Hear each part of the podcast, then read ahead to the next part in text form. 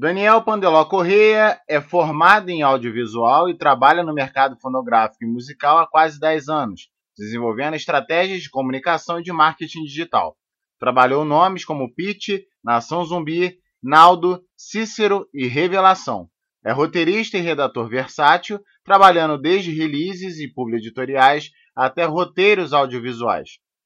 Natália Pandeló Correia é jornalista e trabalha especificamente com assessoria de imprensa e mídias digitais desde 2009. Como repórter, já passou por jornais diários e veículos especializados nas áreas de música, saúde e medicina, tecnologia e turismo. Além disso, desenvolveu projetos em formatos multimídia, texto, web design, vídeo e foto para clientes, instituições e artistas.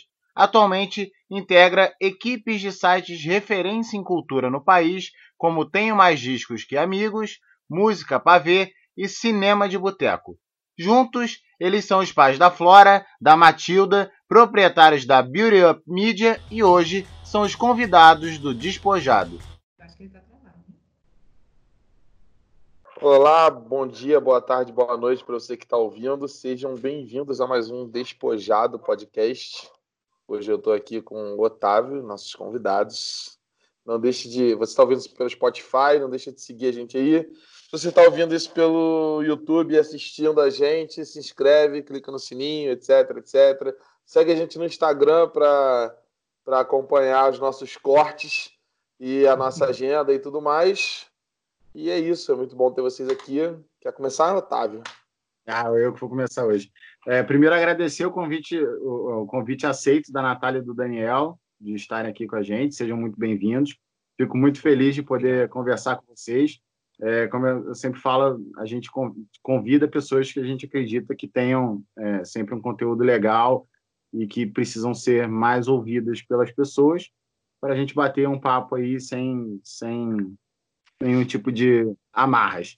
É, então eu queria de cara começar pedindo para vocês contarem um pouquinho da história de vocês, de como vocês começaram o, o, esse casamento, essa família que vocês construíram e como é, essa família também é uma família profissional que trabalha junto e começou a trabalhar com cultura e com música. Então uhum. é isso. Você é, primeiro né? é, Não, então é bem por aí. Acho que começou meio que tudo junto, sabe? A gente se conheceu através de um amigo é, eu acho que esse amigo meio que cansou de ouvir eu chorando as pitangas para ele, Daniel chorando as pitangas para ele. Ele falou assim: chega. Não aguento mais. Vocês precisam conversar entre si. E aí foi aí que a gente começou a trocar ideia por e-mail e tal. O Daniel é carioca, eu sou mineira, morando em Petrópolis. Então a gente estava à distância, mas não muito, então a gente acabou se conhecendo. E aí começamos a namorar e poucos meses depois a gente percebeu que a gente precisava somar forças, porque a gente meio que trabalhava com as mesmas coisas, né? É, a gente, na verdade, assim, eu já começou a trabalhar junto, junto no relacionamento, né? Começou. Porque eu fui meio irresponsável, né? eu... A Natália trabalhava já com a, com a assessoria de imprensa e eu tinha recebido uma proposta, uma pessoa que ia me indicar para um trabalho que era de assessoria de imprensa é, eu não fazia esse tipo de serviço, mas a Natália fazia. Então eu, eu virei assim, pô, vou aceitar esse trabalho, estou precisando da, da, grana aqui. E qualquer coisa passar adiante para a Natália. Foi quanto tempo que eu pedi sua ajuda? Eu não sei, foi questão de dias, né? questão de dias. É. É, esse negócio de comunicação, né? Todo mundo acha que faz, mas é. aí não é É a história do sobrinho, né? A história do é, sobrinho. Pois é, vou te contar. Todo Não, mundo tem um sobrinho. Todo mundo tem. Eu, no nosso caso, a gente fez a, o mesmo curso, só que habilitações diferentes. O Daniel vem de, de audiovisual, assim, rádio e TV, e eu fiz jornalismo mesmo. Então, eu já estava trabalhando como assessora de imprensa é, de um. Eu tinha basicamente um cliente que era uma banda de chorinho. E aí eu começo logo. Completamente com, específico. É, né? logo com música instrumental, assim, aquela coisa assim, muito popular, né? E aí. E o Daniel ele sempre trabalhou em gravadora. Sim. Então quando essa gravadora chegou para ele ofereceu essa oportunidade, a gente meio que uniu forças. E aí a gente está nessa há sete anos já. Caraca, A gente nunca anos, né? Teve Meu tempo Deus de fazer um anúncio no Facebook. É, sabe? é, é, não, isso é um lado bom. Funcionar um post. A gente nunca fez, foi sempre no boca a No boca. boca a boca, mas eu acho que é a me- melhor coisa que tem, assim, porque significa que as pessoas estão recomendando. É, assim. Então, assim, Não, eu- mas, é, mas era assim, tinha tudo pra dar errado, tinha tudo pra gente já. Tipo assim, ou ia dar muito certo e a gente tá aqui casado e tal, ou ia acabar o relacionamento. A gente ter colocado pra trabalhar tão cedo, assim. É, porque foi realmente bem no início do relacionamento. Não teve nem aquela fase assim de lua de mel, Não, né? não, a gente foi direto, direto trabalhar Trabalho. junto, é isso aí. Sobrenome Mas aí- é trabalho. É. Sim. E aí, resumindo, bom, não sei se o pessoal entendeu o que a gente faz, mas a gente hoje nós É. fazemos assessoria de imprensa focada em música. É, a gente, o nosso trabalho é. A gente trabalha com artistas de diversos segmentos e tenta é, fazer a divulgação dos lançamentos e das atividades artísticas desses criadores, assim. Seja um selo, seja uma banda, seja artistas estrangeiros que a gente acaba representando no Brasil. Mas a ideia é, tipo, divulgar os- o, o que de interessante esse artista está criando. É basicamente isso, né? De um jeito mais Isso. Uhum. simples. É, não é muito sofisticado. Nossos pais não veem muita É, graça, não, é, mas é, meu- é isso, é. tá pagando os boletos. não, eu, eu sei que meu pai não, não vê muita graça porque ele sempre pergunta como estão as coisas, se tá precisando de alguma coisa. aí, aí, aí nessas horas eu falo Certeza assim, que tá cara, dando certo. É, cara, assim, é. Não, é porque assim, eu nunca tive minha carteira assinada. Tipo, nunca. Então eu acho que pro meu pai, que ele é militar de carreira e tal, isso deve ser um terror, sabe? Assim, meu Deus, meu filho não tem nenhuma segurança de nada, né? É, meu filho não vai se aposentar, né, cara? É, não, não isso, eu já, isso eu já aceitei. A, a minha aposentadoria está sentada aqui do lado em cinco meses da minha filha, porque ela vai trabalhar para sustentar a gente. E é, é basicamente isso. É, é- essa é a minha aposentadoria. Não tinha pensado por esse lado, mas ainda bem que eu tenho uma de cinco meses sentada ali também, então já- Pô, já- cara, aí, ó. É meu, é, é- é INSS ali, cara. Já começa a incentivar, entendeu? Aqui a gente começou a dar bola pra ela, porque ela vai ser atleta. É, isso. ela é meio grande, você É, fala, pô, aí, ó. Tem altura, ó, pô, sei lá, vôlei, basquete, não sei, aí, ó. Paga bem, pô, os pais pagam bem. É, paga bem se você for homem, né? É, mas. É, mas- Estou, estou torcendo para daqui uns 15 anos as coisas Ah, o, estarem melhores. vôlei, o vôlei- o feminino é bem forte. O vôlei é, eu assisto bastante vôlei, o vôlei feminino é bem forte. O resto é de fato paga bem. Se bem que basquete no Brasil, nem se tu for homem. Basquete no Brasil não paga bem. Não paga bem pra ninguém. É. Mas o vôlei, o vôlei feminino e o masculino funcionam bem. Vôlei é uma opção. Tem que ser grande. Curi- Curiosamente foi basquete uma das coisas que uniu a gente. É verdade. É, dos assuntos que uniu a gente. Que eu me lembro que a gente estava num dos nossos primeiros encontros. A gente, o que a gente foi fazer para aquelas bandas lá do Rio? Eu acho que a gente foi só comer. A gente foi, a gente foi- a gente foi passear e a gente estava passando ali pela, pela Barra da Tijuca, aquele, aquele lugar bizarro, e tava lá um anúncio que ia ter um jogo do Chicago Bulls, primeiro jogo da NBA no Brasil. Aí eu falei, caraca, olha que maneiro! Quando eu era pequeno, me amarrava no Chicago Bulls, né? Como qualquer pessoa anos Foi 90. influenciar, é, pois é, que foi influenciado pelo E aquele Jordan. né, cara? né? É. Aí a Natália da hora. Caraca, eu também. Bora! Bora. Aí foi assim, que foi um dos primeiros Mas você- programinhas você- de casal que a gente fez.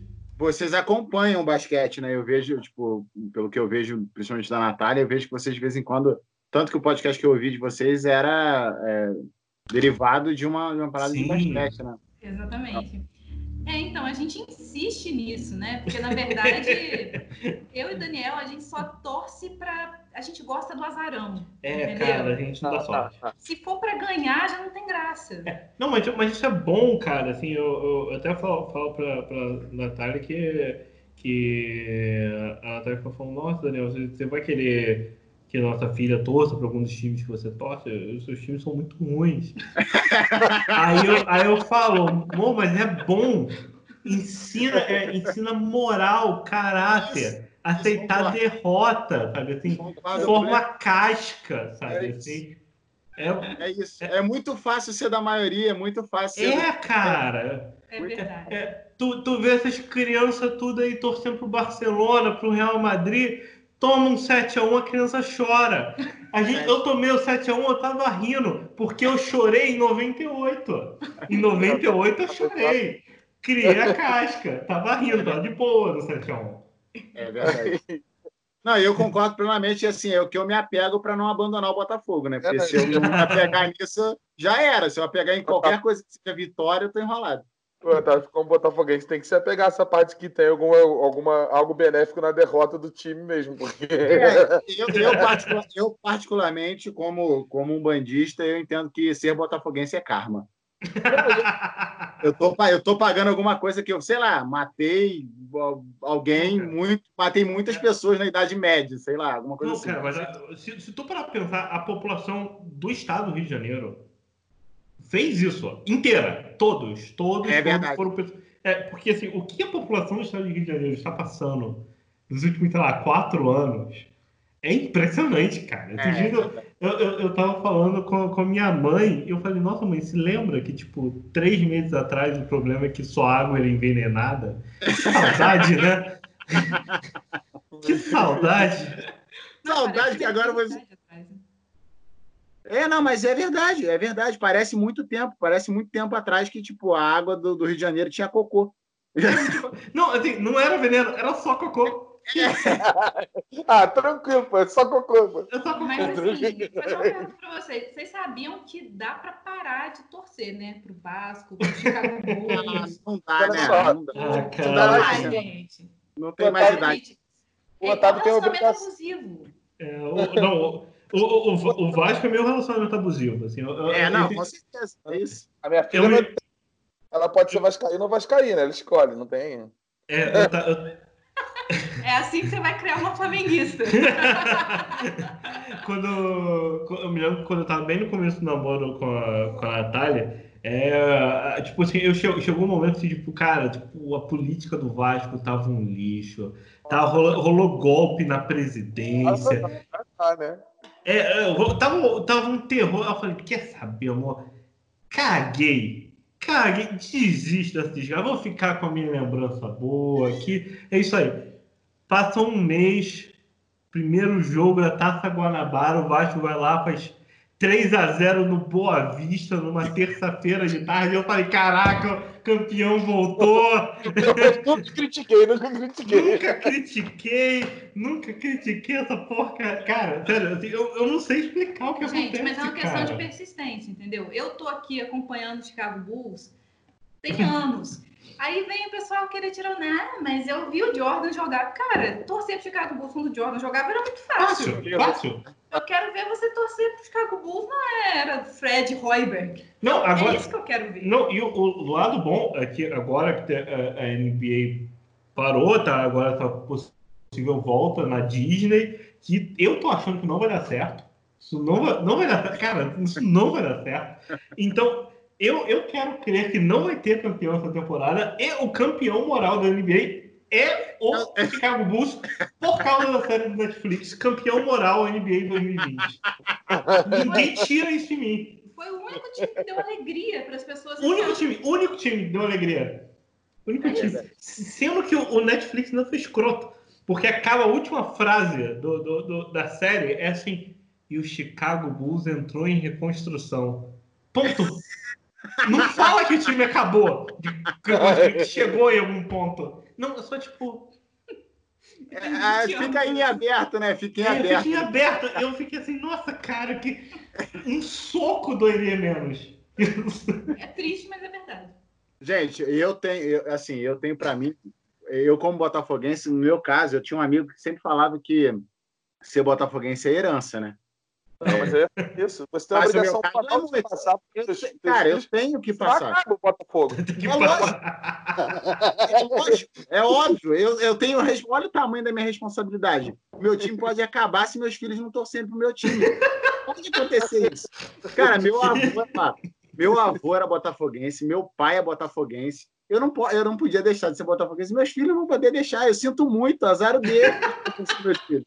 Não tem essa, sacou? Tipo, não tem uma escolha. É, tem, tem tanta coisa para escolher na vida, mano. Vai escolher a roupa que vai usar. Vai escolher, sei, qualquer outra coisa. O time não precisa escolher. Uma, o time escolhe você. No meu caso, o meu time vai escolher meus filhos. tu Tem com essa. 50 anos e aqueles dois lugares vagos na van que tem de torcedores de botafoguenses de Petrópolis que vão pro Rio, assim, o pessoal vai falar, esses dois lugares aí, ah, os filhos do Otávio nunca viraram botafoguenses. Vai ser uma É, cara. tristeza, pode- né? Vamos fazer um documentário sobre isso. Isso é triste, moral. Mas eu tô aí, firme e forte, assim. Eu já, eu já entendi que, assim, não. É uma coisa espiritual, assim. Você botar. Mas É, tipo, eu eu- entendi que não vai mudar e acabou. É isso. É, eu o, o meu avô, ele era, da- o meu avô era muito flamenguista. Muito, muito, muito flamenguista. Ele era tão flamenguista que assim, um, um tio meu ele jogou futebol profissional lá no Campo Grande, no Bangu, lá na, na Zona Oeste. E eu, eu me lembro do meu avô falando: meu filho foi humilhado pelo Zico. Humilhado pelo Zico. Ele tinha com orgulho. dele que o meu tio tinha sido humilhado pelo Zico. E, e a, a parada, assim, eu me lembro, eu, molequinho, assim, o único garoto, eu só tive prima, assim, ele me pegando, me colocando, assim, na- já na cadeira de roda e tal, colocando no colo dele e falou: Meu neto, tu torce pra que time, meu neto? Eu, eu sou Vasco.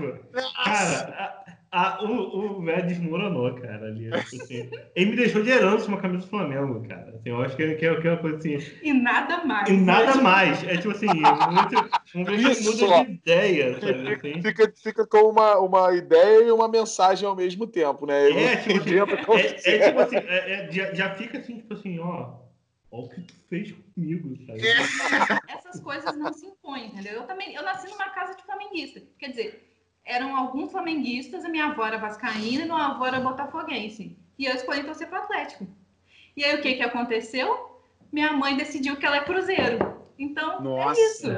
É. É uma casa onde tem um atleticano, um cruzeirense, e é isso. Ah, gente, eu, eu- assim, eu não, eu não sou pai ainda, né? Então, vamos, vamos torcer para dar tudo certo, né? Porque, gente, Sabe É por que, seus desse filhos vão torcer pro Botafogo?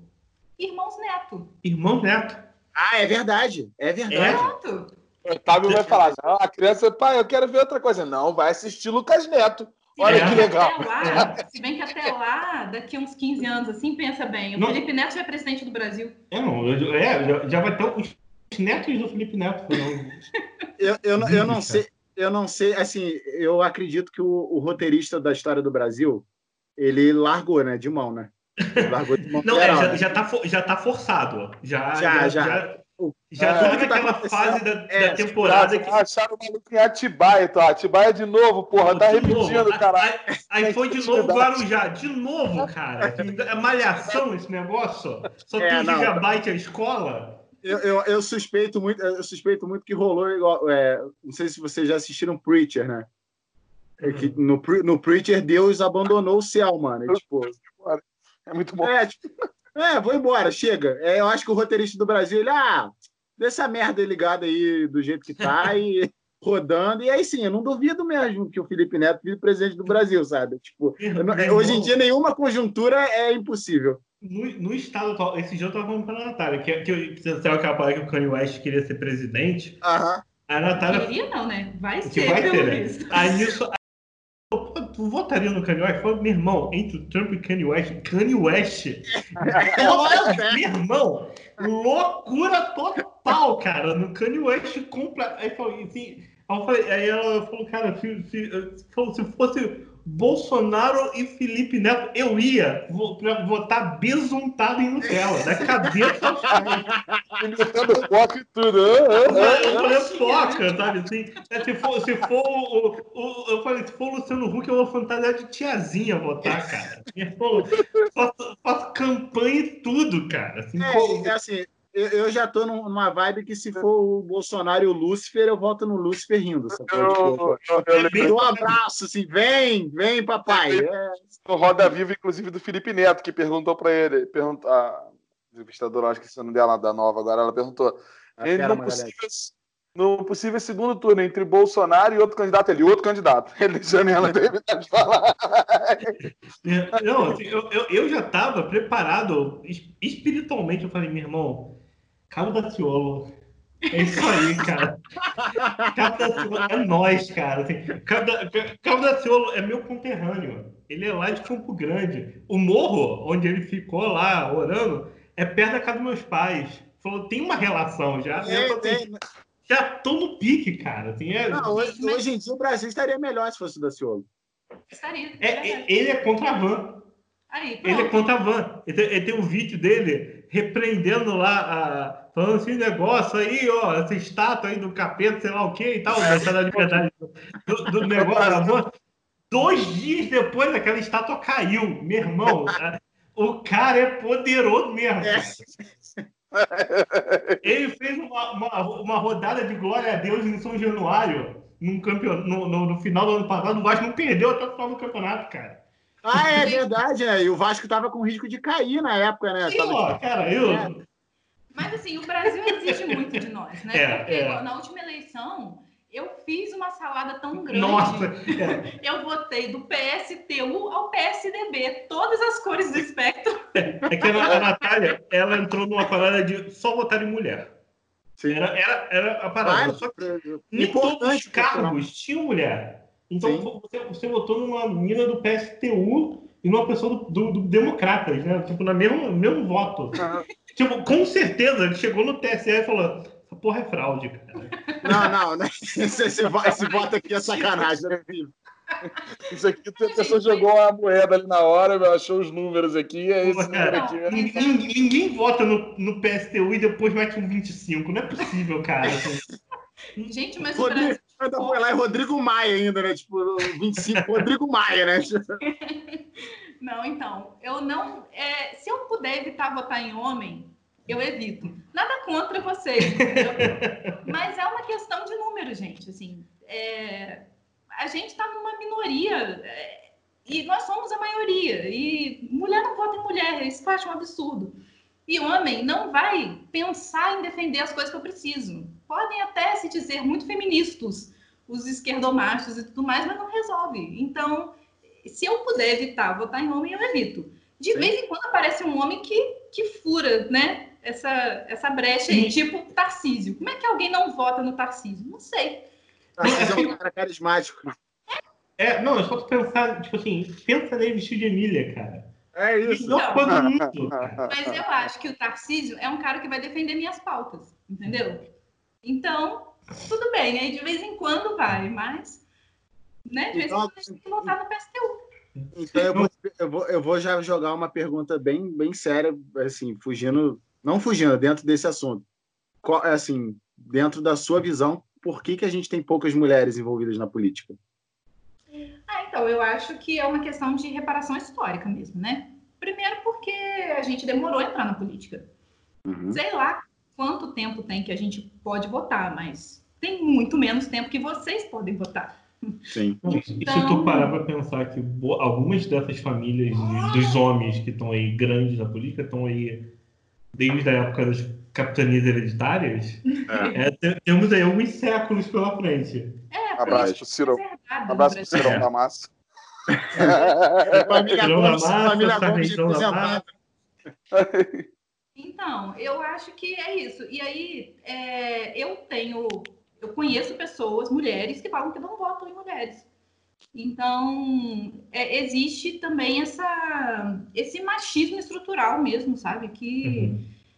E também eu acho que as pautas das mulheres não são muito levadas a sério. Então, a gente vê hoje mulheres incríveis que estão aí tentando espaço e elas simplesmente não são eleitas. Uhum. Então, eu acho que tem que ter cota mesmo, sabe? Até conseguir equilibrar. É. Eu acho que o ideal seria determinar que, sei lá, na próxima eleição, imagina, né? Na próxima eleição, Nossa, cara. 50% das cadeiras vão ser de mulheres. E É, aí eu- descobre que não tem nem 50% de mulheres É, concorrendo, porque É, aí descobre que não tem nem eleição. Não, é isso.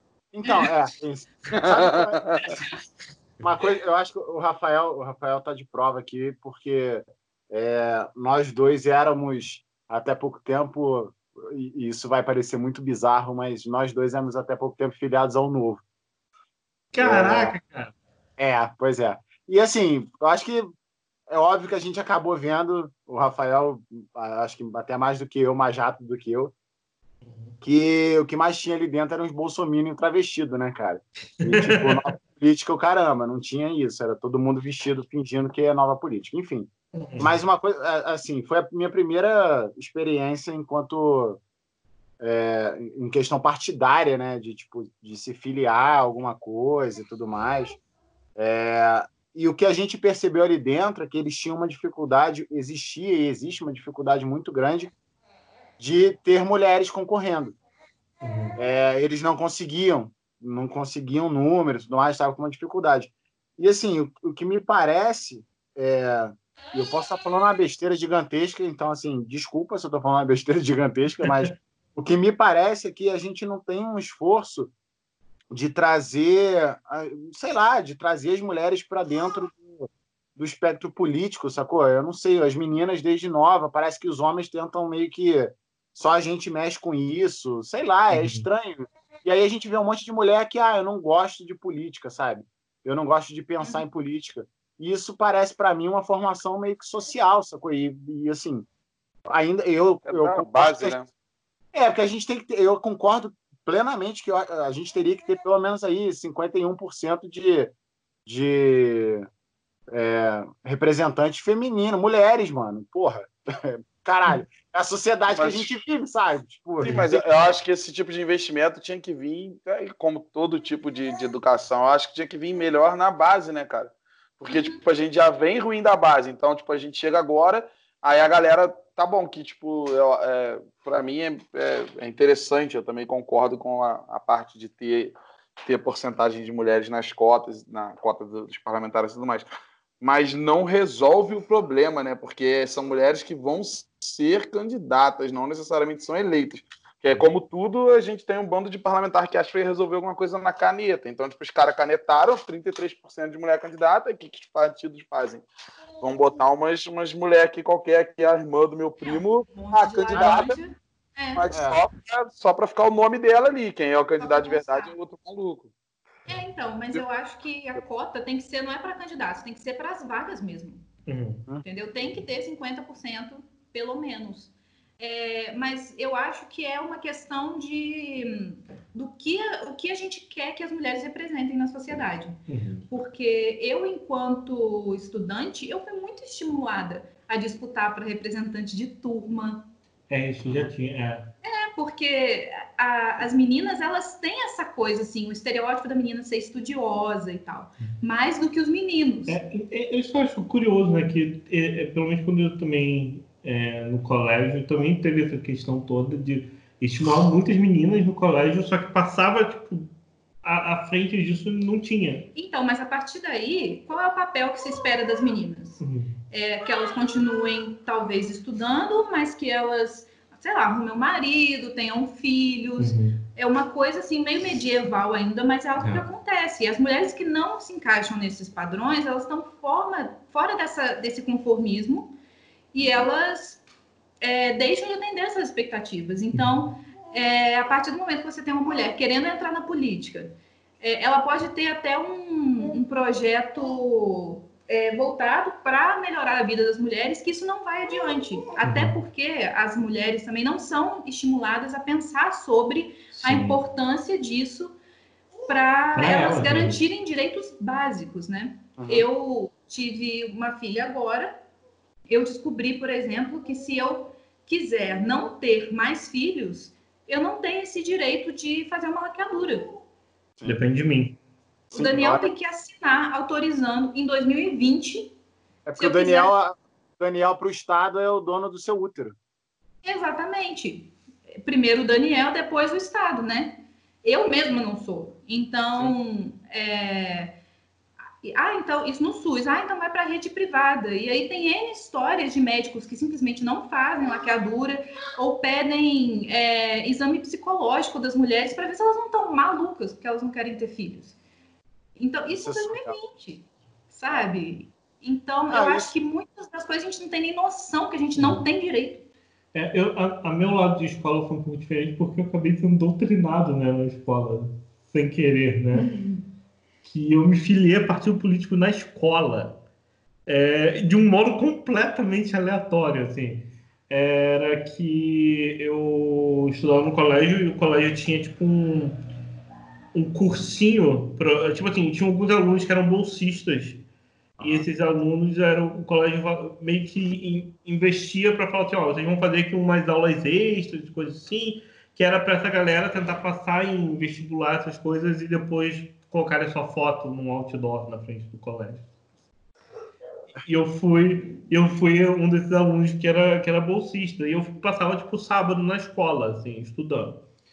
E o, o colégio era, era grande, eles vendiam, assim, eles alugavam parte do colégio, assim, para evento externo e coisa assim, tipo, tipo, é, tipo evento de fim de ano de empresa. Tipo salãozinho de tipo, festa. Tipo salãozinho de festa mesmo, assim. Só que o que acontece? Teve um dia que eu estava lá na minha aula, aí bate a porta, ali, pá, pá, pá, pá. Aí a pessoa, entra a pessoa e fala, oh, vocês estão dando aula do quê? Fala, ah, geografia. Posso, eu vi que vocês estão dando isso, eu posso continuar a aula? Eu falo, beleza e era Heloísa Helena, porque estava tendo uma reunião do Conselho do PSOL, recém-fundado. Ainda Deus. Nem recém-fundado, era tipo assim, estava buscando assinaturas, sabe assim, para fundar o partido, naquela dissidência do PT e tal. E eu assinei, eu fui filiado ali de primeira hora do PSOL. Meu é... Deus! É, tá. no colégio. No colégio. É, eu, eu, e eu me lembro que quem, quem assinou lá, tava lá o Chico Alencar e um cara que tava lá, que era da equipe do Chico Alencar, que era o Freixo. Então, assim. A é... ata, tipo, a ata de fundação do pessoal tem lá Freixo, Chico Alencar, Luiz Helena, Daniel. Daniel. Daniel, né? E aí, nego assim, quem é esse Daniel aqui, mano? Onde esse cara tá, tá onde hoje em dia? Tá o Daniel. Doutrinado. Aí. Doutrinar na escola. Sempre que o pessoal fala doutrinação na escola, cara, eu posso falar, ó, eu, eu, meus professores eram tudo, tudo os direitistas malucos, mas eu virei do pessoal no colégio. Na minha escola não deu muito certo. Eles chamavam os alunos para fazer as passeatas no centro da cidade, só que eu morava do lado da escola, né?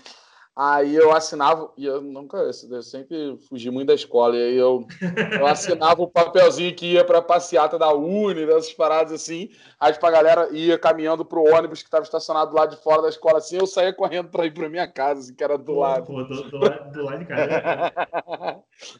cara, pra eu estudei, a presença. Eu estudei em colégio público também, né, cara? Então, assim, é, fundamental e médio. É, e rolava muito isso que o Rafael falou, né? Porque o Rafael também estudou no colégio público. E, eu, e assim, isso é um problema, cara, porque é, o, que, o que acontecia? A galera não tinha educação política, zero, ninguém era assim, entendia o que estava acontecendo politicamente e tal, e era meio que usado como massa de manobra, sacou? É isso. Era é... sempre um discurso assim, tipo, a galera entrava e falava: vocês querem andar de ônibus de graça aí, gente? Porra. Por que não, né, cara? Quem nunca? Aí eu tô fazendo nada, né, cara? Porra. Não, então se vocês querem andar de ônibus de graça, vamos na passeata com a gente. Aí a gente, ah, porra, por que não, né, cara? É, Pô, deve é ser mais nada não precisar pagar o ônibus. Gente, mas é isso, cara. Nós, nós somos a geração que sobreviveu, né? Vamos combinar. Porque a ideia da nossa geração é, tipo assim, ah, vamos prevenir contra as drogas. Aí vai lá um policial, uma vez no ano, é. fala é. para 300 crianças, fala assim, não usem drogas. É, o, o, o meu, colega... isso, é, isso tá errado. Ele fala nem usa drogas. Ele vai lá e fala, se vocês usarem esse negócio aqui, vocês vão ver uns dragão, assim, umas paradas muito loucas. Hum, é. entendi.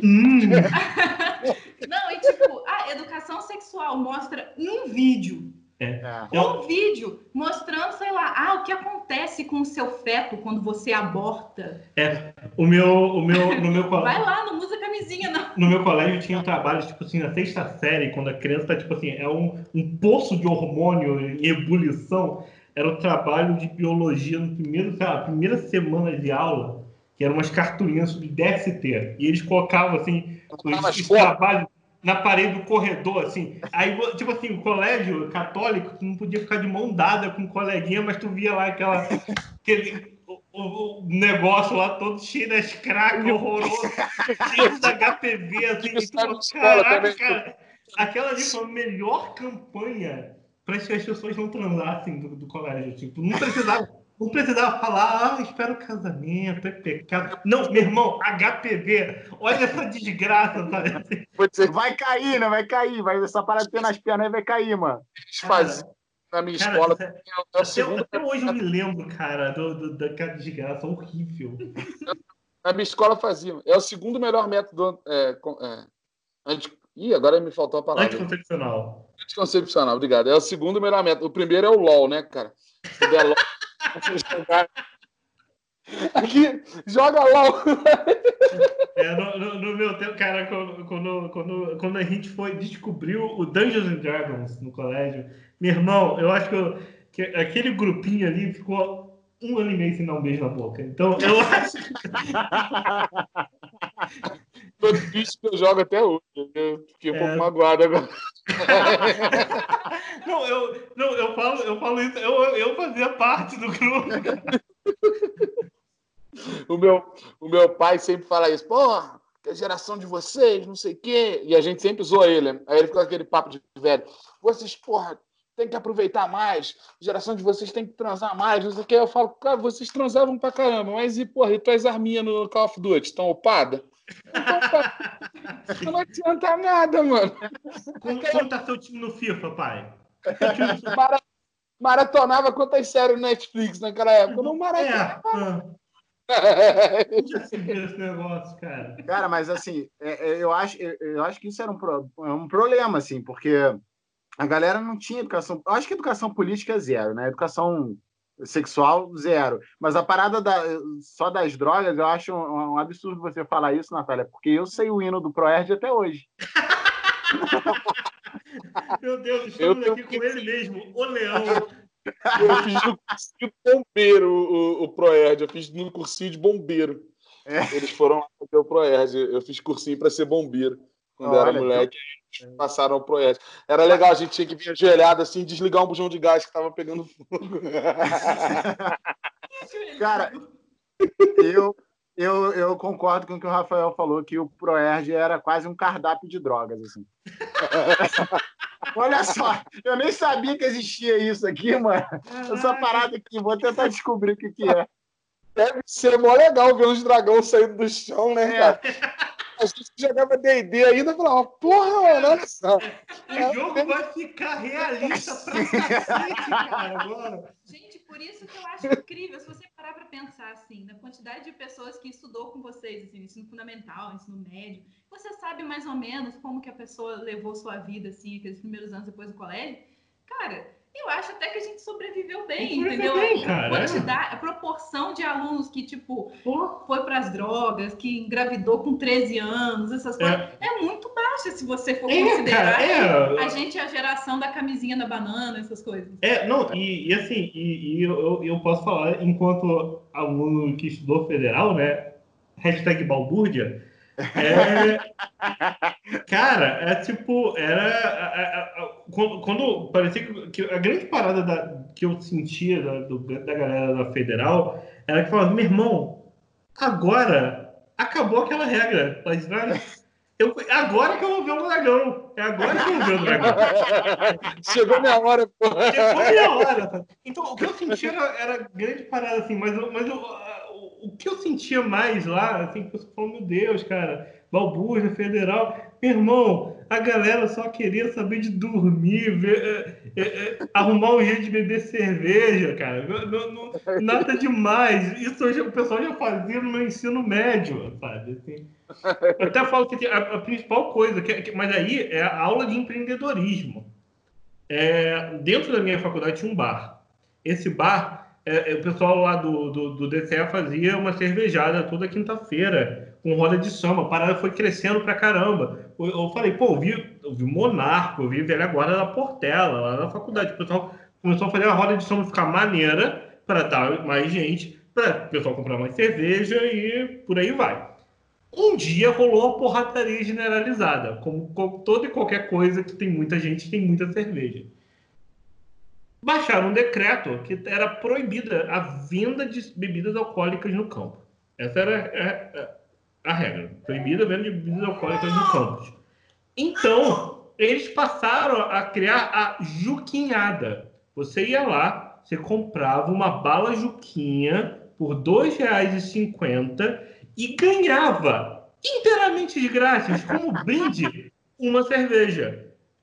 E rolou, e rolou, porque não era venda. Ninguém tinha falado que não podia dar a cerveja de graça para as pessoas.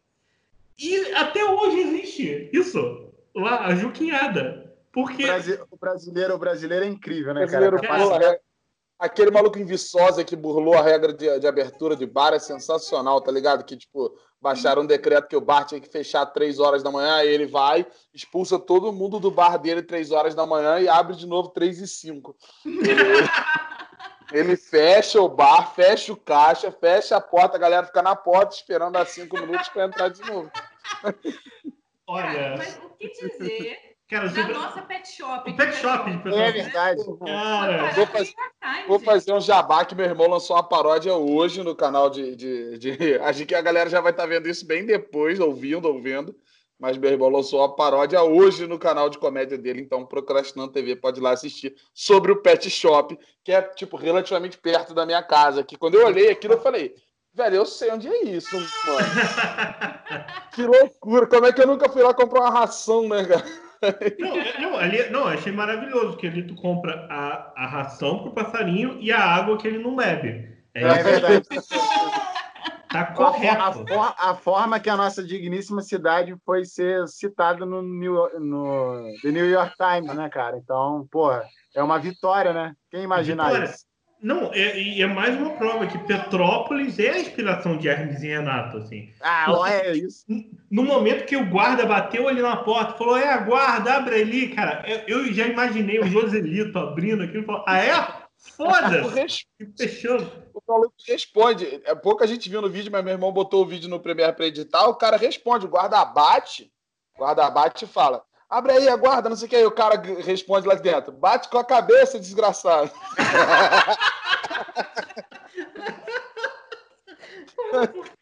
é que é bem facinho, a gente ouviu que a gente botou na mesa de edição, o cara respondendo. Cara, sério. Se, se, o brasileiro quisesse, quisesse curar o câncer, a gente curava, cara. É, ah, com certeza. É muito, é muito talento, cara. É Mas tem falta do lado. A gente quer disfarçar a bar ou curar o câncer? Aí Juquinhada pet shop ou cura do câncer? Né? em outras coisas. É, é, cara, Entendeu? sim. Cara, que coisa fascinante, cara.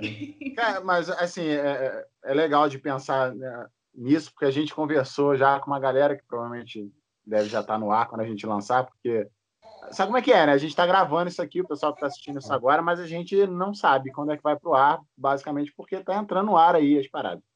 É, o fato do brasileiro também ter essa capacidade criativa e tudo mais, é, mas que não é estimulada, não é desenvolvida da maneira adequada, é o que faz a galera ir embora, né, cara? Que faz a galera ir embora e, e, pesquisar outras coisas em outros lugares e criar, sei lá, o Facebook, igual o maluco criou junto com o Zuckerberg, sacou? É esse tipo de coisa, porque, pô, a gente não tem, a gente não tem um ambiente é, educacional de tipo que te ensina a viver no mundo, né, cara? Ele te ensina a fórmula de Bhaskara, né? Mas ele não te ensina a pagar teu imposto, né, cara? É, cara, não, o pior é que eu, eu, eu comecei a fazer eu, nos últimos anos, eu, eu que estou fazendo meu imposto de renda, esse tipo de coisa e tal. E eu, quando eu notei, eu falei, cara, não é tão complicado, cara. É, pois é, é cara. Não é, tão, é, é tipo assim, aquela coisa, se, você, se, você, se eu tivesse aprendido isso, sei lá, na escola, se tivesse uma aula, fala, cara, olha, é só de boa, cara, você só coloca que isso e você toma cuidado com isso aqui e tá sussa.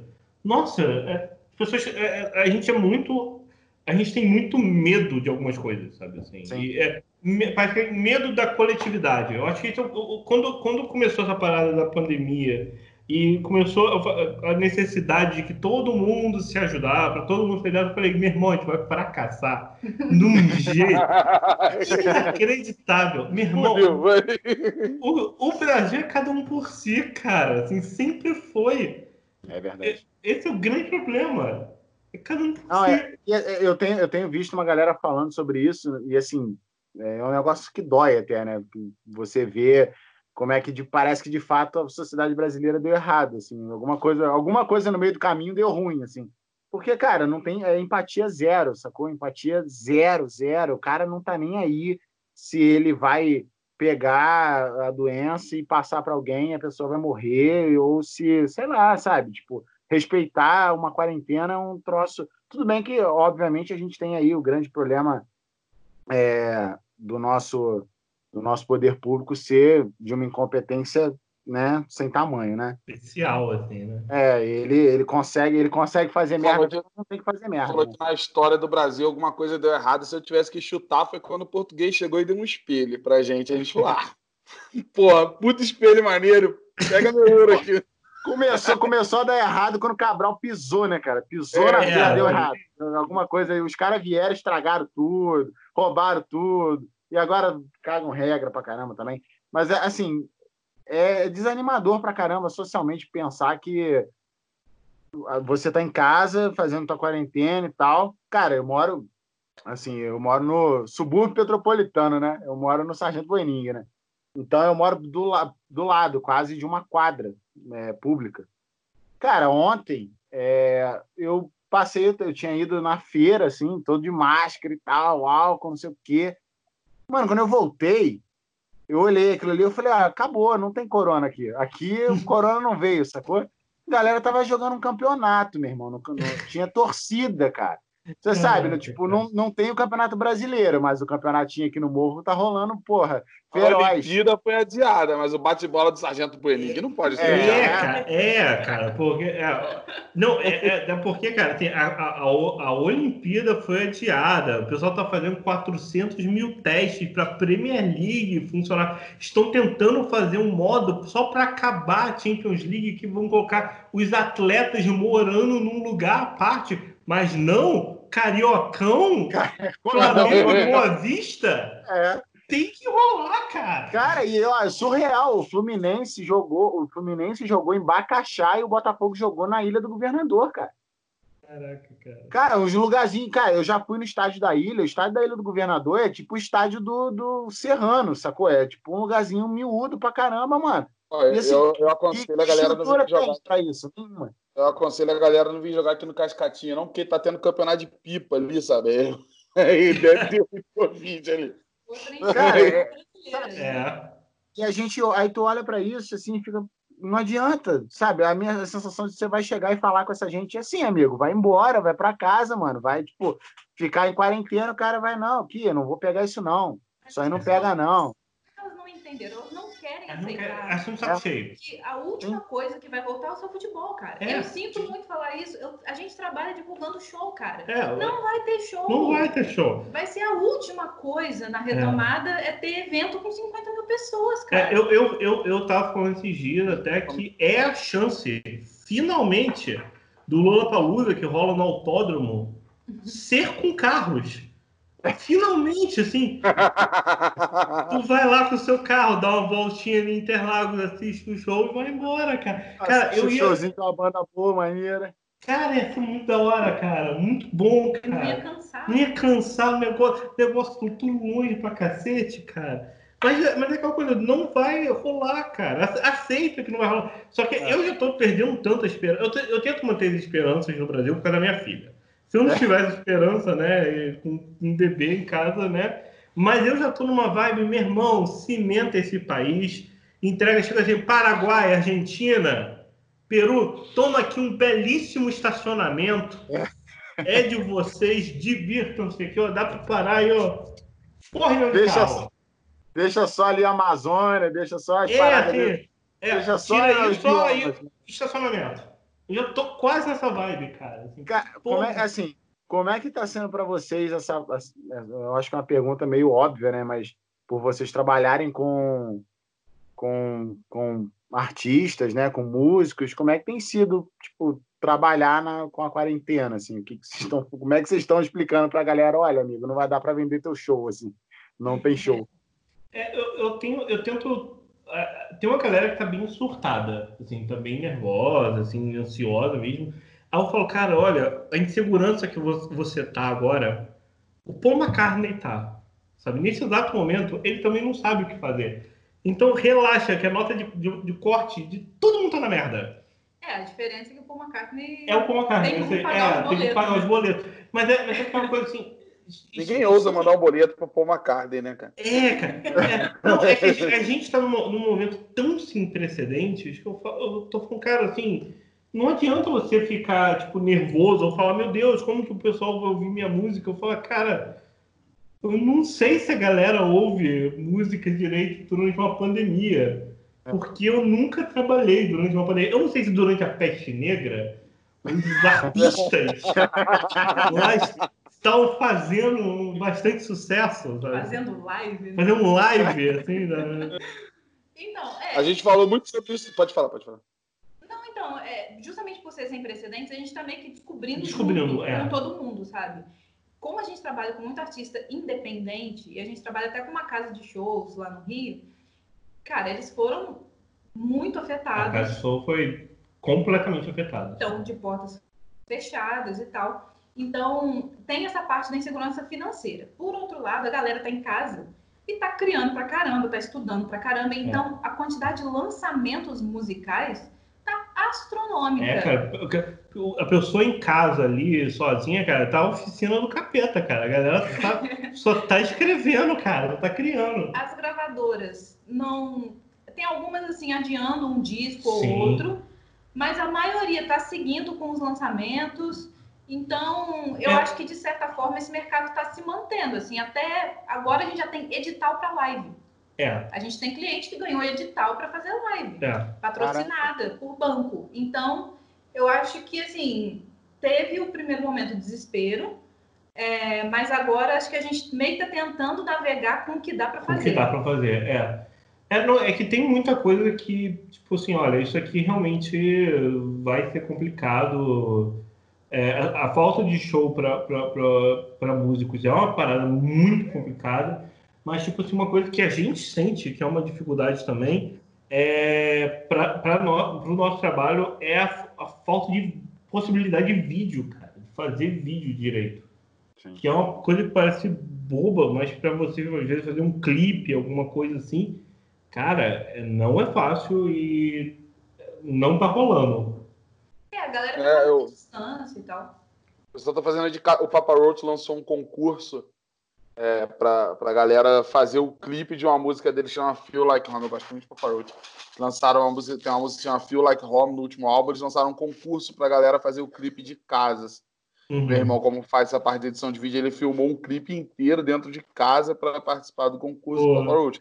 E foi trabalhoso, assim. Eu ajudei ele em tudo. E, cara, e não, não fica, tipo, um clipe de verdade. Sim, é o que dá para fazer, né, cara? Não tem como tu fazer um negócio. A gente, essa paródia mesmo que eu falei dele, como ele trabalha com. Ele trabalha com isso, ele faz isso diariamente. essa paródia que eu falei dele, é, a gente teve que gravar, a gente sempre foi pra rua gravar as paródias e tal. Hum. E as paródias sempre viralizaram, e a gente tá, pô, será que se essa não viralizar é por conta de, tipo, basicamente é tudo no quintal da nossa casa, sacou? Porque uhum. é o que deu para fazer, a gente não está saindo e tal. É, é, uma, é, é uma situação. Agora, perguntaram isso para a gente em uma live nossa que a gente fez falando de marketing, e eu puxei mais para meu lado, mas acho que na parte da música vocês podem dar uma resposta melhor. Então, a galera que assistiu nossas lives de marketing, se estiver ouvindo despojado, vai tirar a uhum. dúvida. Vocês acham que a live, tipo, de música vai se tornar uma realidade ou, tipo, não? Vai, vai continuar após pandemia, assim? Eu acho que sim e não. Sim e não. Eu acho que vai mudar um, um, em algum ponto porque não é sustentável. Não é uma parada sustentável. É, vai chegar um, um, momento que assim, a gente já está vendo, tipo, são raros os artistas que a audiência está mantendo. que uh, boa parte do que eu sentia que rolava audiência de, de lives era de é, ou era tipo assim, um artista que as pessoas gostam muito e tal, ou era pela novidade. Depois de um tempo, aquilo Primeira já vai. semana foi tipo, porra, live do Jorge Matheus foi tipo, caralho. É, tipo assim, da, é, da Maria Mendonça e tal. Só que é, chega um, um, momento que a parada eu acho que vai se, se perdendo um pouco, sabe? Assim, eu, eu não, eu não, não consigo. Eu, eu acho que, tipo, em algum momento vou inventar um modo de tornar isso monetizável. Como que poderia ser? Então, tem artista que já está querendo monetizar, né? Sim. Vendendo, assim, é, tipo, um ingresso para um clube ah, onde você. Então, você pode participar de algumas transmissões exclusivas e tal eu acho que é válido. Uhum. É, eu, eu acho que assim, ninguém é obrigado a trabalhar de graça, né? Sim. Eu acho que as pessoas não têm muita noção que não é só o artista sentar na frente do computador e ligar o microfone e tocar uns três acordes e é isso, né? Existe não, até, uma... até porque dentro de todo o ecossistema que envolve de show, o, o artista às vezes é o que tem um pouco mais de segurança. Toda a galera do entorno é a galera que está mais ferrada hoje, né? Que é o... É é o. Músico, né, cara? O guitarrista Produtor... do Gustavo Lima, que ninguém sabe o nome dele. É o, é, o cara. cara. da equipe é o... de som, da, da cara, é o road, né? Cara, é o carregador que leva as coisas do caminhão pro palco, cara. É, é o cara do bar da casa de show. É, o, é a tiazinha. É o cara que passa vendendo pipoca. É, a tiazinha que vende milho na frente, sabe? Essa galera que tá fugida, sabe? Assim, de verdade. É, a gente até tá, tá, trabalhando aqui, apoiando um projeto que é, é, é para exatamente essa galera, sabe? Assim, que é, que é a galera do, do entorno da, da indústria de, de shows, que é a galera que teoricamente está sofrendo mais, sabe? É, a live do Gilberto Gil foi toda para beneficiar Isso. essa galera, né? Então, eu acho que assim, a gente vai.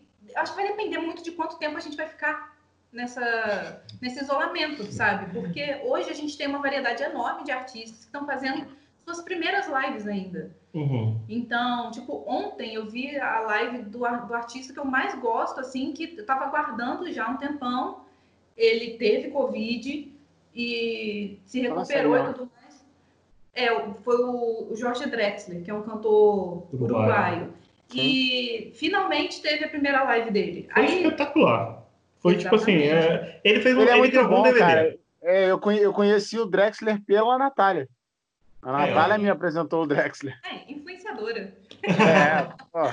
Não, musicalmente você me influenciou pra caramba, cara. Muita coisa do que eu conheci de música, principalmente de assim, de música alternativa, vamos dizer assim, né? Tipo, que fugia aí do, do, do espectro comum, foi você que me apresentou. Então, pô, é, já dá, Nat Natália tinha que virar influência de música. Cara, mas o, o, Drexler, por exemplo, fez essa live e, tipo, hoje a gente tá tendo esse rodízio de artistas. Ontem foi ele, semana passada eu vi a do Gil, que eu né, morri de amores. E aí, daqui a pouco, todos os principais artistas vão ter feito live. E aí, qual o próximo passo? A gente continua dentro de casa, a gente continua sem eventos. Então, talvez a gente possa ver o surgimento de um outro formato. Sim. É, mas eu acho que é inevitável dizer que está saturado, né? Aquela coisa de você Nossa, entrar no Instagram. O Instagram, o Instagram tá, tá, tem, tem uma faixa de horário ali que é insuportável. É.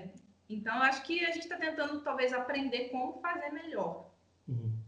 É, até porque, assim, é, existem lives e lives. Tem paradas que tu fala, porra, isso aqui tá maneiro de verdade. E tem outros que falam, nossa, isso só tá uma, uma bosta, cara. Assim. Não, e assim, eu acho, eu acho que a live, é, um artista que não está maduro o suficiente, né, cara? É, uhum. Às vezes está acostumado a fazer um show pequeno, tem pouco, pouca música de expressão, e às vezes o que ele tem também não é lá essas coisas e tal. Quando ele cai numa live aí de uma hora e meia, duas horas, começa a perder um pouquinho da Balança, qualidade né? também, né? Uhum. Porque, pô, uma coisa é, tipo, é, tem muita banda aí, assim, muita, muito grupo. É, como é que é o, o, termo mesmo, Rafael, que a gente sempre fica falando? É One, One Hit Wonder. Wonder. Tem uhum. muita coisa por aí assim, né, cara? E assim, você vai querer. Você não vai ver uma live do. Sei lá, esqueci uma, uma banda One Hit Wonder aí, tem várias. Mas você não vai assistir uma live de uma hora e meia do cara, sacou? O cara tem que ser um baita artista para ele trabalhar com outras músicas e tudo mais, é, para ter um conteúdo relevante, né? Senão é, é, chato, é ruim, né, cara? É, até uma, uma das pessoas que está bem em destaque do, durante os lives é a Tereza Cristina, que ela tá fazendo live todo dia. Só que a grande parada disso é, cara, é, eu, eu, eu ia em alguns rodas de samba que ela fazia lá na, na Lapa. Cara, ela mandava ela ver, tocava por quatro horas, direto, sabe assim?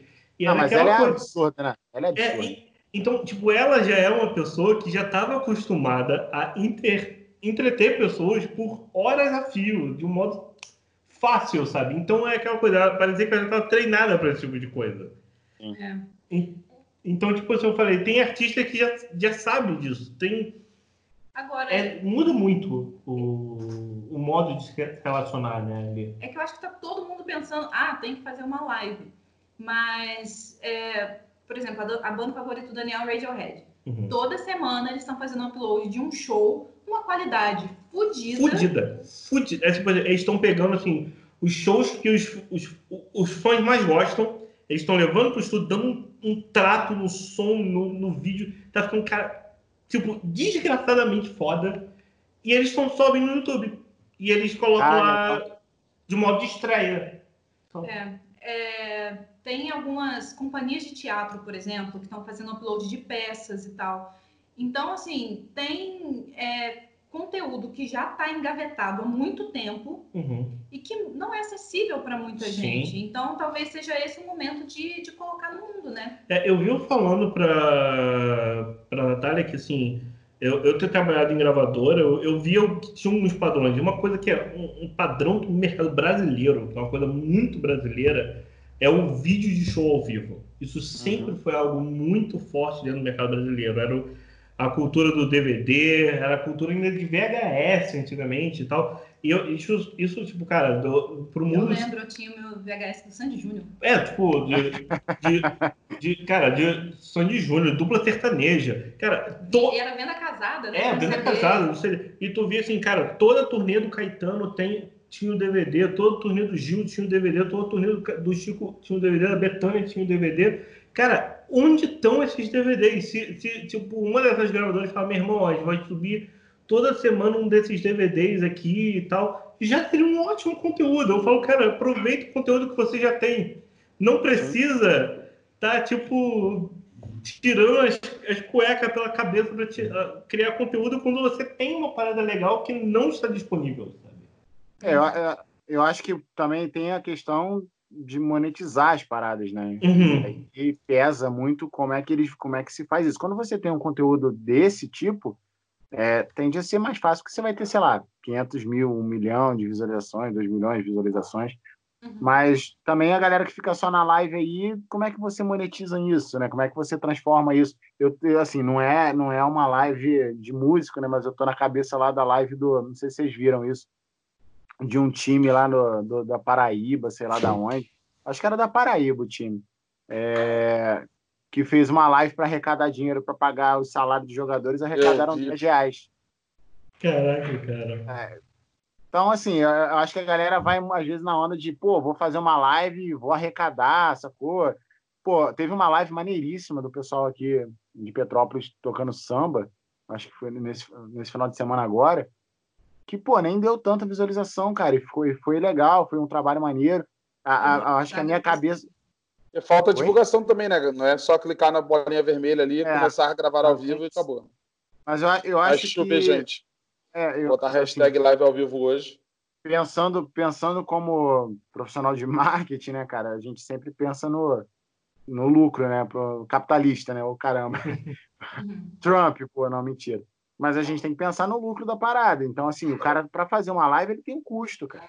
Ele, inevitavelmente, ele vai ter um custo nem que seja mínimo de, sei lá, de comida para ele ali, de Sim, luz, transporte, internet, é, de tudo isso. Uhum. E, assim, como é que se monetiza isso? Eu acho que eu, eu vejo. Aí, daqui a pouco o Rafael pega dele também. É, cara, é. Daqui a pouco eu só deixo as crianças aqui, é isso aí. É. o... E, e, assim, eu vejo pra galera maior, tipo, sei lá, a, o Gil ou a Betânia, igual você estava falando, quem for muito grande, não precisa se preocupar tanto com a parte financeira, né? Então o cara sim, vai mais sim. no crescimento da marca dele. Agora, o, pô, o cara que tá ali no, na bandinha dele, fazendo show na, é, nos bares e tal, está começando o trabalho dele, ou então mesmo um trabalho autoral que está começando, que precisa do show e tudo mais, fica mais complicado de você gerar dinheiro com isso também, né? Então, Sim. brabo, é. assim, é... é eu, eu, eu, Pode falar. Tem Desculpa. alguns artistas que estão conseguindo furar essa bolha, né? Porque tem um artista que toca no barzinho na esquina, e ah. tem um artista que está conseguindo manter uma audiência legal nas plataformas de streaming, YouTube, essas coisas. E o, a live, o conteúdo que eles colocam, seja essa live improvisada em casa, seja um clipe que ele passa seis meses fazendo, acaba sendo um tipo de investimento para manter a pessoa ouvindo, né? Porque é, hoje é muito mais raro você ter uma banda que fica cinco anos sem lançar um disco, né? Uhum. Ainda existe, lógico, mas é, cada vez mais você precisa de manter essa roda girando. Sim. E assim, não é questão de ser capitalista, mas é, de manter mesmo as pessoas trabalhando. Não, e o interesse do público, no, né? É, no, na questão, na, na, no meio da música, tem muito isso de trabalhar por amor, sabe? Uhum. Só que amor não, não enche barriga, né? É. Não paga boleto. Não, não, não, não, dá para tu chegar lá, chegou o boleto da, da, da conta de luz, você coloca um coraçãozinho em volta do valor e devolve, sabe? Assim. Papai, olha só quantas curtidas eu tive no meu vídeo aqui, vou te pagar é, é, sabe? Então. Você, é... você, dá um abraço na conta, tem que ligar, tem, tem que ligar para Enel. Tem que ligar para Enel e falar, então, vocês estão interessados numa parceria? Eu divulgo vocês e. É. você abona minha conta aí, né? Cara, só que é, eu acho que existem artistas que estão mais ou menos no meio do caminho, entendeu? Não são a Ivete Sangalo, não são Sandy Júnior, não são esses artistas que são patrocinados por cervejaria, mas eles são artistas que estão mais ou menos ali é, com um público fiel e que tem marcas que também não são uma cervejaria, não são uma Casa Bahia, que estão dispostos a pagar por isso. Então, eu acho que a gente está vendo isso acontecer. Estava gritando. Aí, pois é, também peguei porque ela estava aqui pedindo atenção. Mas, enfim, é, eu acho que a gente está achando esse meio termo, esse meio do caminho. Porque uma coisa é fato, né? Não dá para viver de live é, assim, voluntária. Então, alguém tem que pagar a conta. Alguém ou o artista paga a conta, ou uma marca paga a conta, ou o fã paga a conta. É. E a gente está vendo aos poucos o, o fã tendo essa autonomia né, de bancar as pessoas que, que admira. Tem, por exemplo, a, uma artista americana, Amanda Palmer, ela é até um case, assim, porque ela teve o, o Kickstarter mais bem sucedido na história da música. Não sei se ainda é hoje, mas na época era. Que ela pediu, tipo, 100 mil dólares, ela recebeu um milhão, sabe? Caramba. E hoje ela é mantida pelos fãs pelo Patreon. Pelo Patreon, pessoal. E, e ela, é, tipo assim, ela acaba tendo uma criação constante. Tipo, eu não assino Patreon porque o Patreon é em dólar e é, um é. dólar atualmente é um rim. É. E... Mas é tipo, você pode dar a partir de um dólar. É, mas a parada é assim que eu, eu acabo usufruindo disso, porque eu acompanho o trabalho dela uhum. e por causa do Patreon, ela, cara, todo mês ela lança uma parada. E é tipo assim, todo mês ela lança uma parada, tipo assim. So... Incrível, assim. Eu acho que pode ser. Tão... É assim. é, eu acho que pode ser um caminho para artistas, assim. Até porque, assim, é, para, para uma empresa que quer investir numa live, vai chegar um momento que, é, para eles, para a empresa investir numa live, é através, muito possivelmente, de uma agência publicitária, uhum. e eles vão precisar de números. No momento que tipo, o público começar a perder interesse, a empresa vai perder interesse, porque não vai fazer sentido, sabe assim? Que a empresa não vai ter a contrapartida disso. Não é tipo assim, a contrapartida, sei lá, de uma lei Rouanet que a empresa ah, abona alguma parte, sabe assim. Uhum. É, e assim, o que, o que a gente percebe, é, no geral, trabalhando com empresas diretamente, é que boa parte delas não faz a menor ideia de como funcionam métricas de engajamento, né, cara? Sim, sim. Cara, ele, tipo, ele vai ter lá, sei lá, 5 milhões de visualizações. Ah, tá beleza, mas o quanto que aquilo engajou efetivamente com a tua marca e uhum. gerou um resultado efetivo que se transformou tanto em, em, sei lá, em fortalecimento efetivamente quanto em venda. A galera, assim, tem, um, tem uma visão muito distorcida disso. A gente vê muito isso, muito uma visão distorcida de rede social, uma visão distorcida é, de números no geral, assim, de ah, vou anunciar na Globo, vou anunciar no, no SBT, sabe? Tipo, o mercado publicitário ele mudou muito em termos de, de resultado, porque, cara, é, não é mais como era, sacou? Não é mais eu vou anunciar na Globo e eu vou vender muito. Depende do teu produto, depende do teu negócio, depende de um um milhão de, de variáveis que as empresas hoje não têm essa noção. E aí é, acontece o que vocês falaram, tipo, ah, eu vou lá patrocinar o artista. Então, pô, eu estou querendo que tenha um monte de visualização. Mas ele não tem ideia de, é, de vincular a imagem dele efetivamente àquele artista. Ele uhum. quer só o número, ele não quer pô, criar um trabalho de engajamento de marca, pô, de, sabe, de ser um apoiador, é, usando exemplo de, de esporte, tipo o que a Red Bull fez, entendeu? De, uhum. Sabe, a gente a, apoia o esporte efetivamente, entendeu? Então, em todos os eventos de esportes uhum. alternativos, assim, essas coisas, é, você tem lá a presença dos caras. E não, não é muito isso. A cabeça do empresariado, principalmente brasileiro, é meio, né, meio Na hora, bumbum né? de criança. É, artista, né? É, aí assim, o cara não entende, você fala e não entende. Então, eu acho interessante pra caramba saber que existe um movimento de, de criança, de criança, é. de crianças. Pô, eu tô olhando as crianças, eu tô vendo existe, crianças, existe um movimento de bebês de cinco meses. É, é. Estão dominando aqui o podcast. Um movimento, um movimento de de artistas que vão, que vão conseguir cativar o público para que o próprio público os mantenha. Mas, assim, o meu medo em relação a isso, não que eu seja artista, né? Mas acho que eu acho que quanto mais artistas a gente tiver na sociedade, melhor, né? Acho que na sociedade sem arte, ela é ela fica ainda pior, ainda mais sombria, né? E aí a gente elege o, o biruliro, né, cara? E, e o bom é isso. Enquanto a gente está em casa, o que, que, a gente quer? A gente quer música, a gente quer Netflix, é. a gente quer ver filme. É. Vai, vai, que, queria ver essa galera toda em casa sem ter um, um filmezinho. É, isso. E sem é. assim, cara, em tudo, né? Filme, série, livro, é, é Jogo, música, né? jogo, é, cara. É, todo mundo é artista. Falar, quero ver ficar em casa sem sem nenhum filme. Eu vou falar, cara, eu gosto muito de filme, mas eu vou sobreviver. Agora, se tu tirar meu Call of Duty, mano, eu não vou conseguir ficar em casa mais, já. Eu vou falar, não tem condição, velho.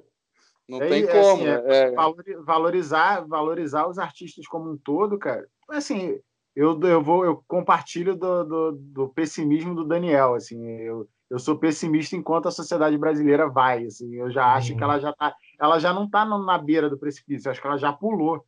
A gente só tá na queda, sacou? E o, então, o buraco eu nem sei qual vai ser. Então, a, gente, a gente tava à beira do abismo alguns anos atrás, a gente deu um passo à frente. Gente... É isso, é. A gente tava até 2018. Em 2018 parece, a gente foi lá e parece botou, um cara. lugar para andar. Quando vocês falaram de, de, de pensar em novas tecnologias, em novas coisas para live, eu só pensei, tipo, ah, não vai ter jeito, né? A gente conversou antes de começar a gravação, agora a gente vai ter que começar a falar de robô, não tem jeito. eu não falei é, mas, tudo ia chegar na inteligência artificial. É, uma coisa que eu acho que pode virar um, uma plataforma interessante no futuro, que falou até do, do, do Call of Duty, então, cara, a Twitch está investindo muito aqui no Brasil em artistas para criar uma programação como se fosse, tipo assim, artistas e selos terem é, criarem conteúdo lá dentro e eu acho que pode acabar virando um lugar para monetização diferente que de um público seleto e um caminho novo. Eu realmente acho. É, até... é, é da Amazon agora, né, cara? É da Amazon. Não, é. e, não, e se tu parar para pensar, cara, é uma plataforma já muito consolidada de transmissão ao vivo. Eu acho que é, é, é, é, tipo assim aquela coisa, nós estamos aqui no Skype, mas o Skype foi o, o, o maior perdedor da pandemia. Hum. Porque o que eu já tive de reunião falou, oh, bora fazer um Skype? Bora, cadê o link do Zoom? É. é, eles tinham a faca e o queijo. tinha na faca mão, e o queijo né? na mão, sabe? Assim. Skype é literalmente um verbo. Um verbo, sabe assim? É, e... eu, vou, eu vou te dizer, a gente só usa o Skype aqui hoje basicamente por facilidade de gravação, cara. Uhum. Única e exclusivamente, porque para gravar pelo Zoom a gente teria que pesquisar como fazer. É basicamente isso. E a gente é, é muito preguiçoso. Eu acho que ele permite gravar de graça até 40, 40 minutos, minutos é. depois é, é. tem que ser premium. Mas, assim, a gente faz muita entrevista né, com artista, porque a gente escreve Não Tem Mais Disso Que Amigos. E, cara, se teve uma coisa boa Nossa, dessa cara. quarentena, vai aquelas, né? Ah, porque a sociedade está tá encontrando sua nova humanidade na quarentena. Nem, ah, meu nem, Deus! Como é que ela aquela mulher lá? Na, no momento que meus vizinhos começarem a cantar, cara, na janela, eu vou ficar muito puto, cara. Muito puto. Mas, uma coisa... Como é que ela... O vídeo Rafael mais falando, eu nunca imaginei que tanta gente tocava saxofone na vida. É, cara, assim, Ô, Natália, como, é, como é que é o nome daquela, daquela menina, daquela influencer lá que, que fez o post? Cara, eu fui lá brigar no post da menina, agora eu não lembro o nome dela. Da menina que falou: ah, não, ah, pô, essa é uma oportunidade boa, o, o Covid. Pô, a mulher é a maior influenciadora de, de Pessoas estão morrendo. É, cara, não, não é. Que oportunidade tipo, é essa, cara? cara a, mulher, a mulher toda feliz falando que é, pô, não, porque a pandemia é isso. Mano, as pessoas, 64 mil pessoas mortas. Enfim, é, mas o que eu ia dizer é o seguinte: é, é, as gravadoras faziam as entrevistas por telefone. E agora a maioria está fazendo por Zoom.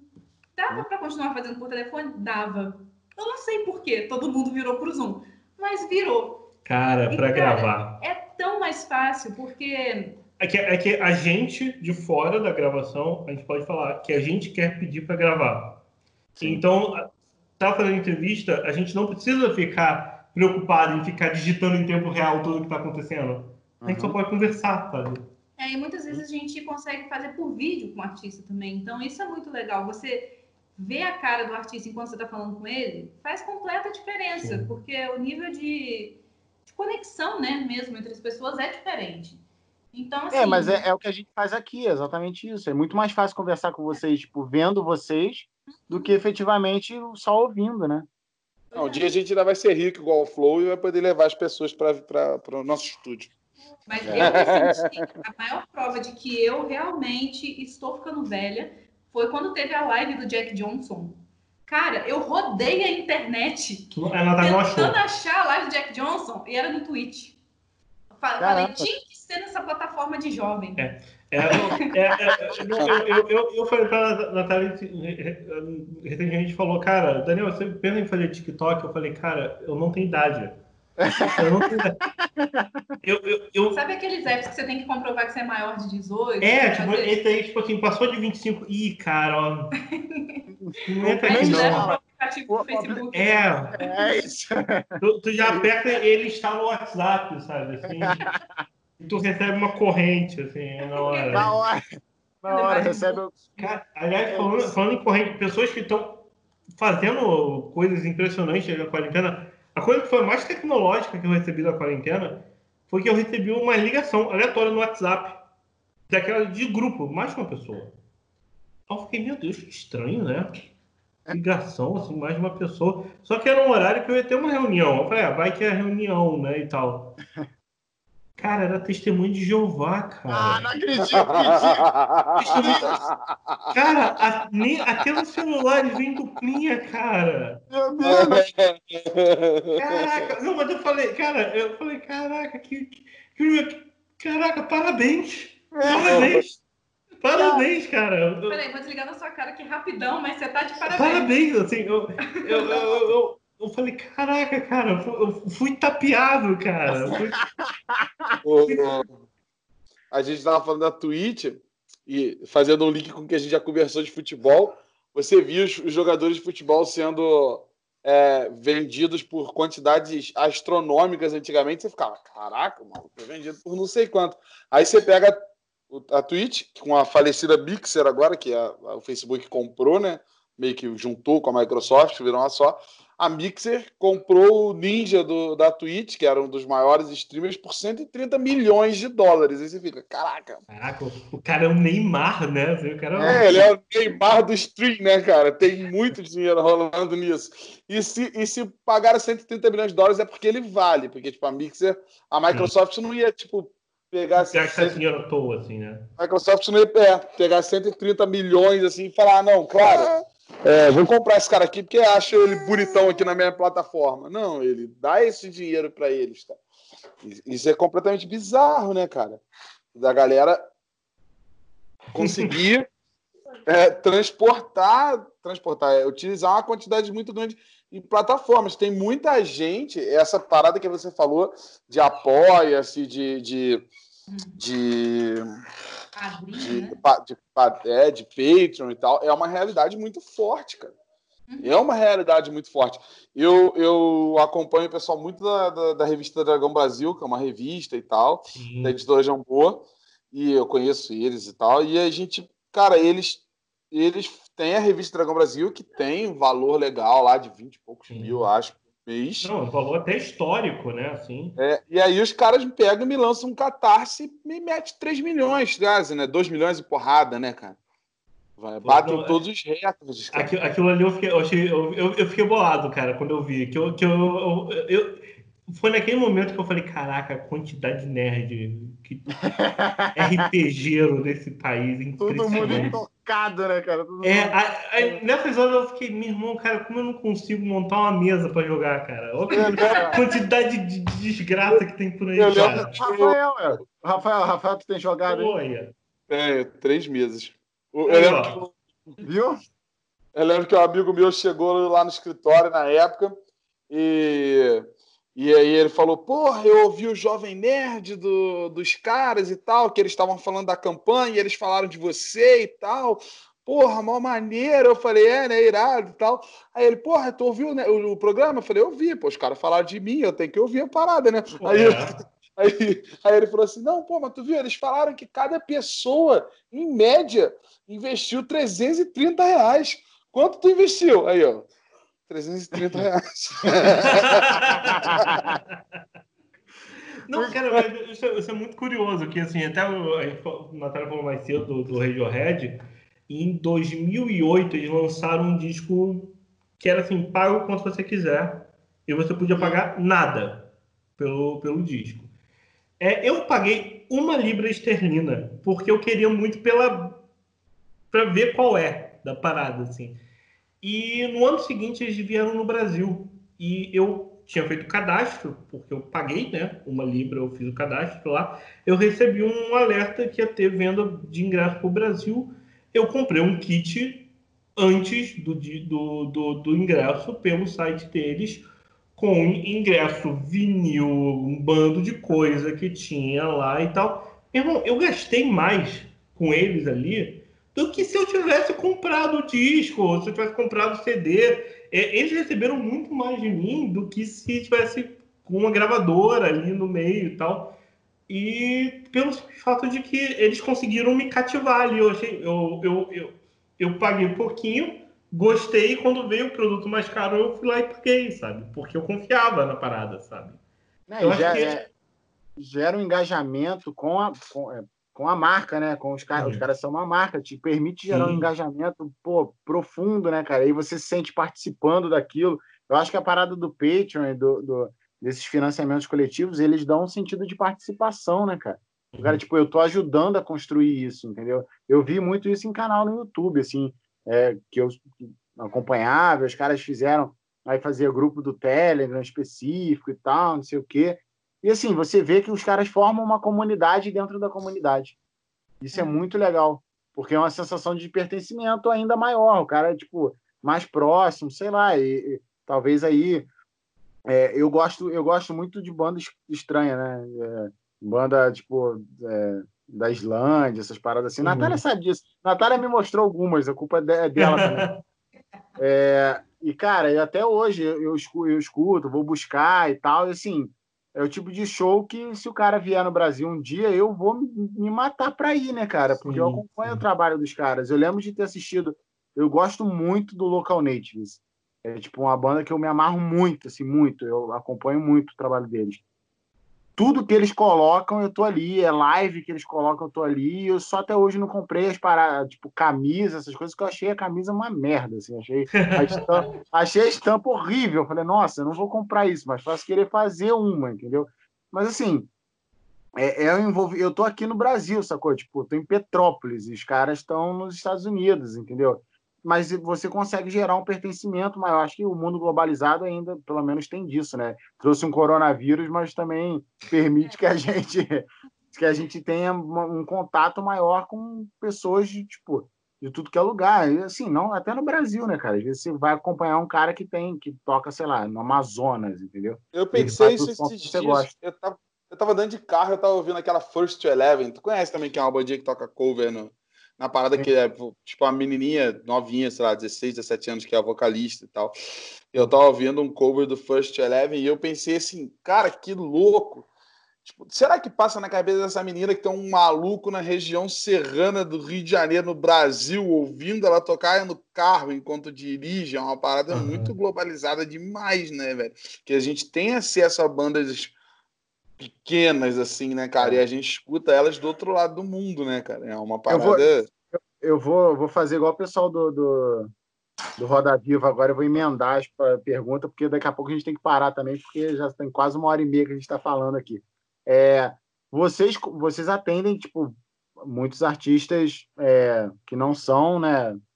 Sei lá, o Gil, né? A galera que está uhum. ali no começo de carreira e, e que tem já uma representatividade no mercado musical mas que está ainda construindo a própria história. Vocês percebem um, uma facilidade? Porque eu estou perguntando isso porque vocês não ouviram ainda, mas vai entrar no ar um podcast que a gente gravou com a Jana, que é uma cantora. E a gente entrou nesse assunto de, de levar a música brasileira para fora do Brasil como um, um, quase um embaixador, né? Tipo, uhum. ser o embaixador da cultura brasileira e tudo mais. Vocês percebem uma, uma, uma facilidade, um potencial para fazer isso com uma galera que não é, sei lá, o Michel sacou? Com uma galera que tem um trabalho muito bom, mas que ainda está construindo a carreira? Natália? Eu acho que sim. É, é porque a gente, o Brasil meio que se encastelou aqui nesse, é, se achando o bambambam bam, bam da América do Sul. Uhum. E e aqui não entra muita coisa, né, da, dos vizinhos. Dos vizinhos. E de Portugal ah. também não. Mas a música brasileira, ela é muito bem aceita fora daqui, inclusive em Portugal. Cara, eles, eles sabem de tudo o que tá rolando é. aqui. Tipo assim, o, é, tu, a gente, quando uns anos atrás a gente foi na Argentina, tu ia lá em loja de disco na Argentina, tinha, cara, porrilhão de disco brasileiro, assim, de boaça, sabe assim. É verdade, Flora. É, é verdade, isso mesmo. Não, e a gente até falando com artistas é, argentinos, artistas uruguaios, e eles sabiam muito de música brasileira, o que estava rolando, assim, tipo, de artistas pequenos brasileiros interessantes, assim. É. Então, é, já existem algumas empresas que são, se especializaram em fazer esse intercâmbio entre artistas brasileiros e artistas de Portugal. Sim. Eles, inclusive, abordam os artistas brasileiros oferecendo tipo, um pacote de serviços serviço, para é. poder levar eles para fazerem tipo, mini turnês em Portugal. É, é lógico que assim, não é que nem, sei lá, o terno, que vai chegar lá e vai vender um teatro, sabe? Sim. Mas é, são casas pequenas e tudo mais, dentro da proporção do que eles estão acostumados a tocar aqui no Brasil mesmo. É, talvez algo menor, mas... A gente, tipo, a gente manda várias, várias pautas lá para Portugal, assim. Em geral, o que a gente manda para Portugal são coisas que envolvem muito a brasilidade, né? O estereótipo, o estereótipo do, Brasil. do Brasil. Ou paradas que estão falando muito mal da situação do Brasil, porque eles estão extremamente ligados no que está rolando lá. Aqui. E bem, bem, bem putos também, né? Bem putos, eles são bem putos também. E a gente já fez o inverso também. A gente é, trabalhou recentemente com um artista português, português, que queria entrar no mercado brasileiro. É. E, não, e assim, para artista brasileiro, assim, isso, mas aí já é um, um parada minha de, de ter trabalhado em gravadora, assim. O lugar que eu vi que era, tipo assim, mais. Tipo assim, a galera mais maluca por música brasileira mesmo era no Japão. É, uma das gravadoras ah, a gente falou disso. É, uma das gravadoras que, que eu fiz trabalho, tinha uma fábrica de vinil. Eu me lembro que teve uma época que a gente fez o Tábua da Esmeralda, do Gilberto, do, do Jorge, Jorge Ben. E o disco era tipo assim: tinha 1.500 tiragens do disco que iam ser feitas. 750 nem iam para a prateleira do Brasil, iam direto para o Japão. Assim. A galera tipo, vendia muito disco no Japão. Assim, muito, muito, muito. Tem uma, tem uma banda de pagode japonês. É coreano, né, eles são coreanos, não, eles são é coreanos. É maravilhoso. É o cara. É. Assim, é, é, mas, mas, assim, é, mas é, é, muito maluco essa relação que às vezes a gente não. não, não eu, eu, sinto que o Brasil não usa esse soft power uhum. diplomático que é a imagem. O que sobrou de imagem positiva do Brasil, cara? Que é, que é música e futebol, cara. É, é, é o, o, pouco que sobrou de soft power positivo. Eu sinto que isso está mudando um pouco. Eu tive a oportunidade de entrevistar alguns artistas que são da, da América do Sul, ou da América Latina em geral, né? É, eu já entrevistei o Jorge Drexler, por exemplo, o Daniel entrevistou o Fito Paz. Fito Paz. E a gente sempre toca nesse assunto, que o Brasil meio que se ilha, né?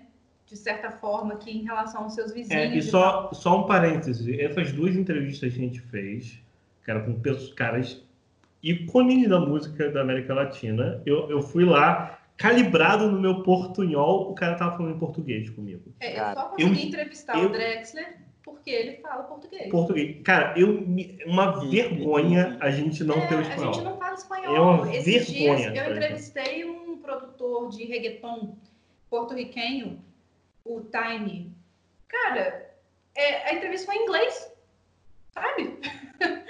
Caramba. É, é, é uma vergonha, sabe? Então, Sim. mas ao mesmo tempo, é, vai entrar no ar uma entrevista que eu fiz recentemente, que é com um grupo que são é, mulheres de quatro países da América Latina, quer dizer, três países da América Latina e uma americana, de ascendência latina também. E, e elas comentam isso, que as fronteiras estão se diluindo aos poucos, sabe? E eu acho que algumas coisas forçam isso. É, você é, é muito. É, eu acho reconfortante, maravilhoso eu entrar no Spotify e conseguir entrar no top 50 da Colômbia e ouvir os reggaeton tudo, sabe? É maravilhoso. Então, uhum. você você tá na palma da sua mão, sabe? E assim, a quantidade de, de imigrantes que estão entrando no Brasil nos últimos anos, eu acho que a gente tá aos poucos, por mais que essas pessoas vivam marginalizadas e tudo mais, aos poucos a gente está tendo um pouco mais de contato com pessoas Sim. que não se parecem com a gente, sabe? Sim. É. Não, é porque e... Pode falar, desculpa. Não, não, que eu, que eu falar até isso, um outro lado desse, desse que eu falei, desse soft power aí, do, do, do que acaba sendo a cultura, que eu falei também do, do futebol, que no nosso falou de mel, a gente, tava, a gente foi para a Escócia. E quando a gente desceu, a gente estava conversando em português dentro do táxi o taxista falou, isso é português, né? Vocês são do Brasil ou de Portugal? A gente falou, pô, não, isso é do Brasil e tal. Falou, toca time. É, é, Cruzeiro, Corinthians, São Paulo, Flamengo. Caramba.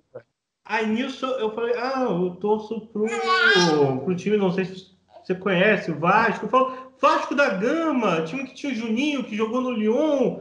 Nossa, jogou contra o Real Madrid no Mundial Interclubes, aí o cara aí parou no e falou: Sabia que ontem jogou com o Botafogo? Foi 1x0 pro Vasco. Eu não sabia. eu não sabia, o cara sabia, sabe? E o cara, o auge foi que o cara falou assim: o cara abriu a carteira, ele era sócio torcedor do Internacional de Porto Alegre, cara, o taxista da Escócia, porque eles adoram o futebol da América Latina tinha uma loja lá, assim, de, de, de esportes, assim, um temático, que o nome era Zicos. E tinha uma Nossa. bandeira gigante do Flamengo, assim, na frente. É, a gente entrou numa loja de esportes que eu queria muito uma camisa da seleção da Escócia. Não tinha, mas tinha a camisa do Garrincha. Tinha a camisa do Garrincha, tinha a camisa do Newton Santos, tinha a camisa do Rivelino da Democracia Corintiana. É, até até feliz da época que o Botafogo tinha jogador. É lógico, né, mano? É, é que meu time gente... é significativo pro mundo, é, né, cara? Mas, tipo, a gente não tem noção, às vezes, do impacto que algumas coisas do Brasil fizeram no exterior, sabe? A gente fica nesse complexo de virar lá é, cara, tipo, com é, bandeirinha é, dos Estados Unidos e Israel no Twitter. Meu irmão, a é. gente é muito. A gente é maneiro demais pra gente ser tão babaca, cara. Tem um vídeo que é do, de um maluco que canta Bossa Nova no The Voice Portugal, assim, que é absurdo, cara, que ele manda a Bossa Nova é, maneirinha, o cara canta bem. Ricardo Nakarato. Não lembro o nome dele. Eu sei que, pô, todo mundo vira na hora que o maluco canta Bossa Nova devagarzinho e tal, maneiro pra caralho. Canta a música do Vinícius. É sensacional. É, o vídeo é, é sensacional. É incrível. Porque, pô, ele. É, cara, a música brasileira é, é, incrível, cara. A música brasileira é. E assim, eu tô falando no geral, assim, o funk, o, o samba, o, o, a galera lá do, do Pará, sacou? Tudo uhum. isso é incrível, sacou? A, ela também acha. A Flora ela também, também acha. Ela também acha, ela também acha. O quanto, o quanto de fato, assim, sabe, o funk devia ser usado muito mais como uma ferramenta cultural uhum. e de, de, divulgação brasileira, sacou? Pô, igual Cara, como é o que importa. A galera tá ouvindo. Igual a é, Natália é. falou aí, a galera vai clicar nos 50 mais ouvidos do Brasil lá, do cara lá da Colômbia vai clicar e vai ouvir uma muteira de funk, que é o que é, tem lá, cara, velho. Eu, quando a gente eu, a gente passou pela, pela, pela França e tal, e lá tinha uma parada da, da cultura de o pessoal tá com um radinho ouvindo música e tal, os imigrantes africanos e tal, e a gente via, tipo, cara, os playboys de Ferrari com carro na Champs-Élysées. As músicas que eles ouviam eram basicamente a mesma coisa. E tinha muito que era Kuduro, cara. Era música de Angola. E, tipo, cara, o, era o, o africano ali e o playboy. E, e, era música angolana, em português, tocando, sabe? Assim, isso era muito maluco, assim. A torcida do Olympique de Marseille tem uma cantor, não, não tem mais, né? tem anos já, né? Cantava uhum. o rap das armas, né, cara? Pará, pará, pará, é, pará. Eles é, lá na França, né, mano? É, eles tinham um canto da torcida deles que era com rap das armas, velho. Cara, a gente fez um. Eu vou ter que encerrar, eu vou só falar disso porque eu lembrei. É, a gente trabalha com, com cinema, né, cara? Fazendo, fazendo a parte de gestão de rede social e tudo mais, e campanha, campanha na web para alguns filmes mainstreams, né? Tipo, filme de arte, né? Uhum. Cinema de arte. A gente fez um filme uruguaio é, chamado Meu Mundial. Mundial. Muito bom, por sinal. É sobre a história de um garoto que é jogador de futebol e tal. E assim, por que, que eu tô falando disso? Porque além da gente consumir. Acho que cinema. Ainda consome o cinema argentino com um pouco mais de voracidade, né? Cinema do mundo inteiro, meu conselho. É, tu, você vê filme iraniano, você não conta. você é um ser humano normal. É, e, cara, tem uma, a música tema do filme. Eu gostei tanto que eu joguei na minha playlist. É tipo um cara, Vitorino, não sei o que lá, uruguaio. Uhum. E a música é sensacional, cara. Sensacional a música. E assim, sabe, a minha chance de conhecer. Eu só conheci esse cara porque eu vi o filme Uruguai sim. e tudo mais, porque ele não vai tocar aqui, entendeu? Ele não está tocando sim. aqui. Vocês estavam falando que essas, essas fronteiras estão estão caindo, mas tomara que caiam mais, né? Assim, que a gente tenha mais acesso à música, porque é igual, igual o Rafael falou, ele, eu, igual eu tô falando, o Rafael vê filme iraniano, eu, uso, eu ouço banda argelina, sacou? Eu gosto de música do maneiro, mas falta mais, assim, e falta mais o brasileiro ir também para fora, eu acho que a gente valorizar hum. isso mais, levar essas bandas que que levar o funk, levar o MC, sei lá, o como é que é o nome daquele que a gente ouvia muito no escritório, Rafael? É... G15. É, levar o G15 para fora, sacou? Tem que, tem que levar, cara, e tem que levar bossa nova, tem que levar samba, tem que levar tudo, tem que levar. Eu acho que é o que o Daniel falou, assim, é o que resta do Brasil, é o que resta da gente culturalmente e, e de imagem. É...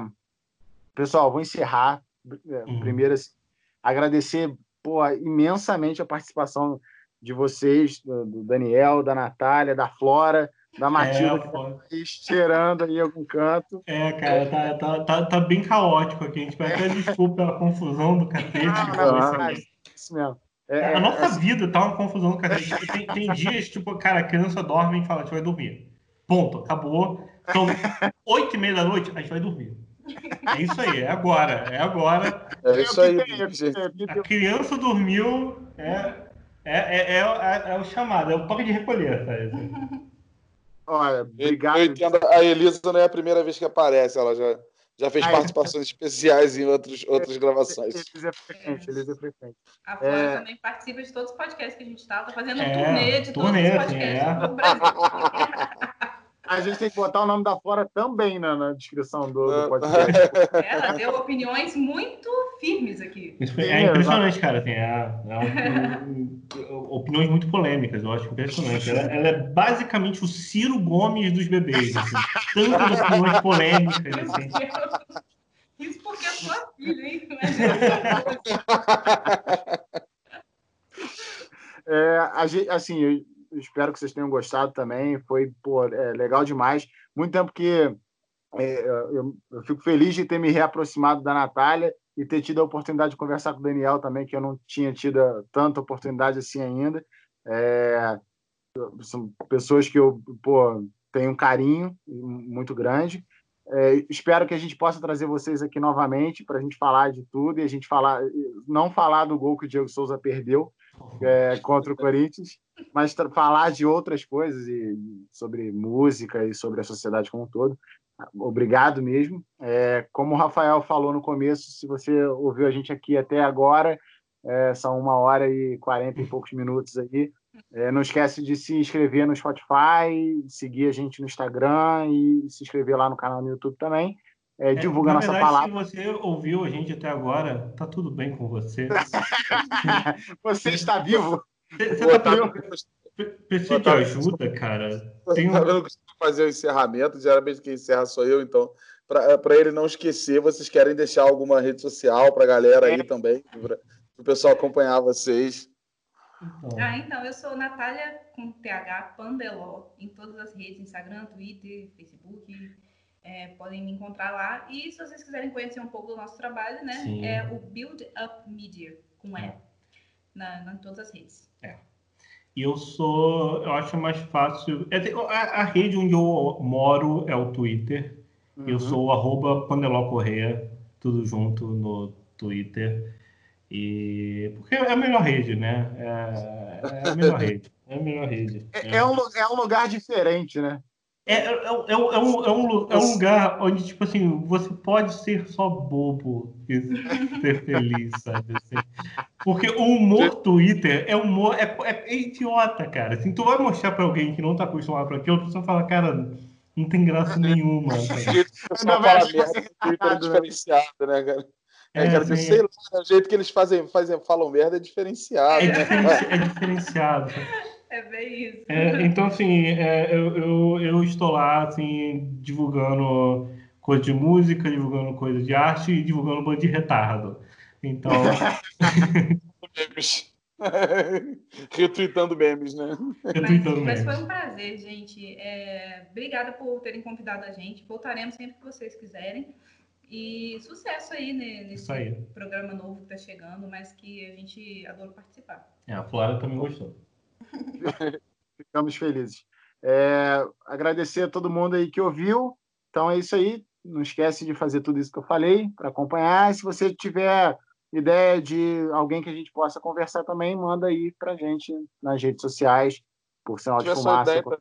que a gente pode falar, a gente dá um jeito de achar alguém para falar do assunto também. É, pode é. ser com propriedade, pode ser que não, mas a gente acha é. alguém para falar. É.